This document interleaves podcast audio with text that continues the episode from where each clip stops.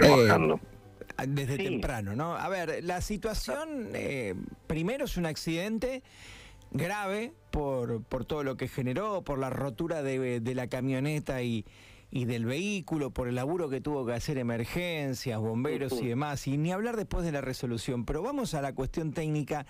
¿Qué fue lo que pasó, Guillermo?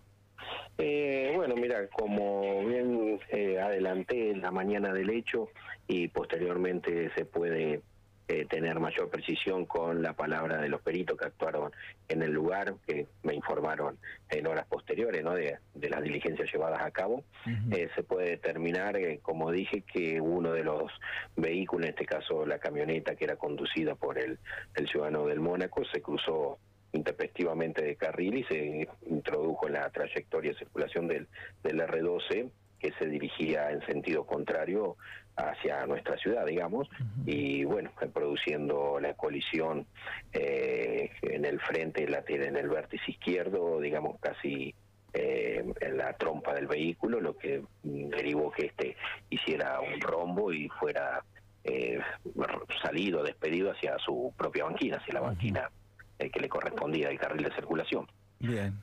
en virtud de eso, bueno, es de público conocimiento ya que eh, la acompañante del conductor, que sería su hermana, eh, pudo salir eh, por sus propios medios, sufrió herida de menor consideración, si nos atenemos al resultado luctuoso que derivó, que, con el que culminó su, su hermano, no el conductor del, del vehículo.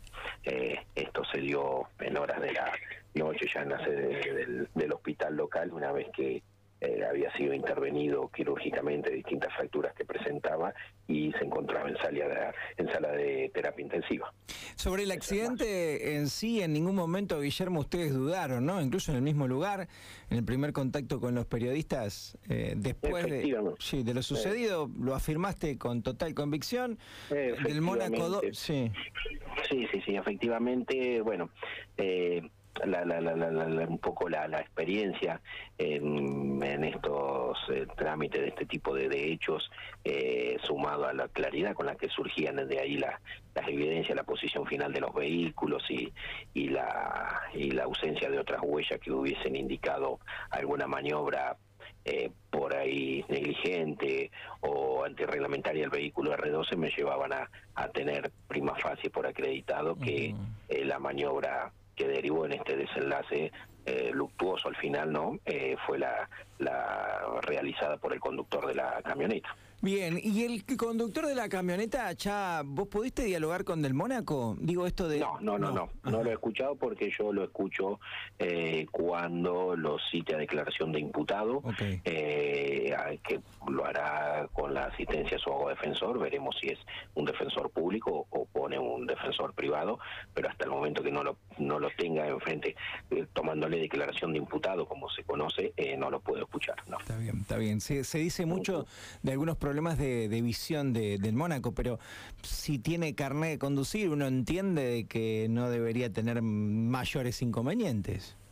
Eh, bueno, sí, a, ver, eh, yo lo que me atino es a las pruebas eh, recabadas en el momento y en el lugar del hecho. Eh, a ver, que en la práctica, que se hace inmediatamente cuando sucede un tipo de hecho de estos siniestros viales que arroja lesionado o fallecido?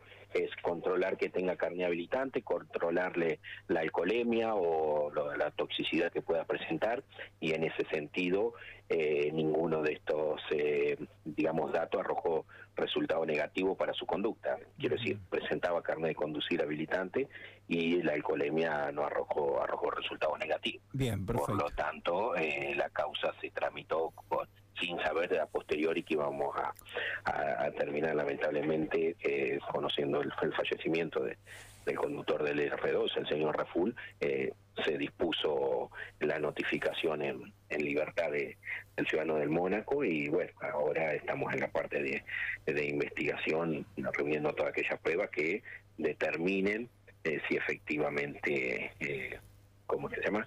Eh, la responsabilidad no final de, del Mónaco en este hecho. Claro, Guillermo, sin adelantarnos, pero a grandes rasgos, porque Raful eh, fallece porque además tiene algunos otros inconvenientes, el de salud, ¿es así? No, eh, o sea, mm, lo que tiene Raful se produce de acuerdo a lo que me informa el forense, es un shock hipovolémico que le produce un paro cardiorrespiratorio. Esto tiene que ver con la eh, obviamente la edad del paciente y algún que otro problema, pero menor de salud, ¿no? No, no hacían a, a, la cuestión final.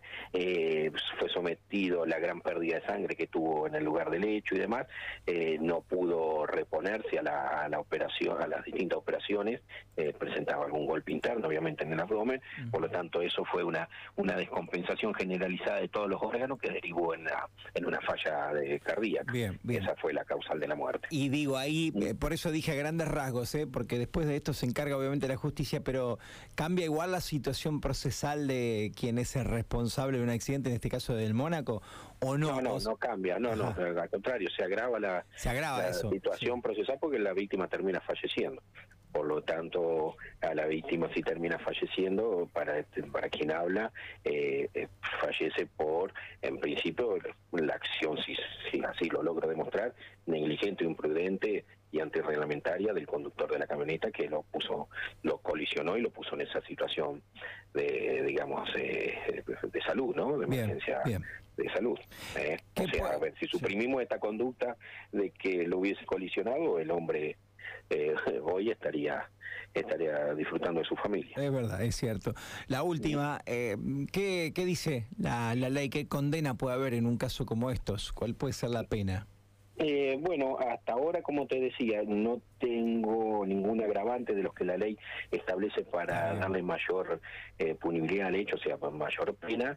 Eh, por lo tanto, sería un homicidio culposo agravado por la condición imprudente de un vehículo eh, automotor que prevé una pena de 2 a 5 años de prisión y de 5 a 10 años de inhabilitación. después veremos con el correr de, de la investigación si surge alguna otra agravante que, ya digo, desde el inicio eh, fueron descartadas estas que te mencioné, como conducir sin carné o conducir alcoholizado o bajo los efectos de un estupefaciente, pero pues se pueden dar otras que pueden llegar a surgir con el correo de la investigación.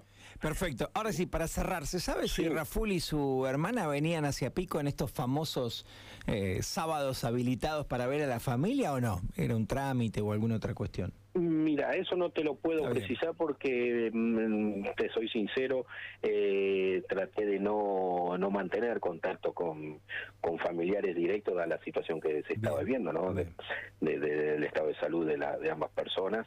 Así que, pero lo que la información que tengo de, de, de, personal policial que acudió en primer momento y que pudo mantener algunas palabras con la, con la hermana de Raful es que se trasladaban a esta ciudad, efectivamente, la localidad de Victorica.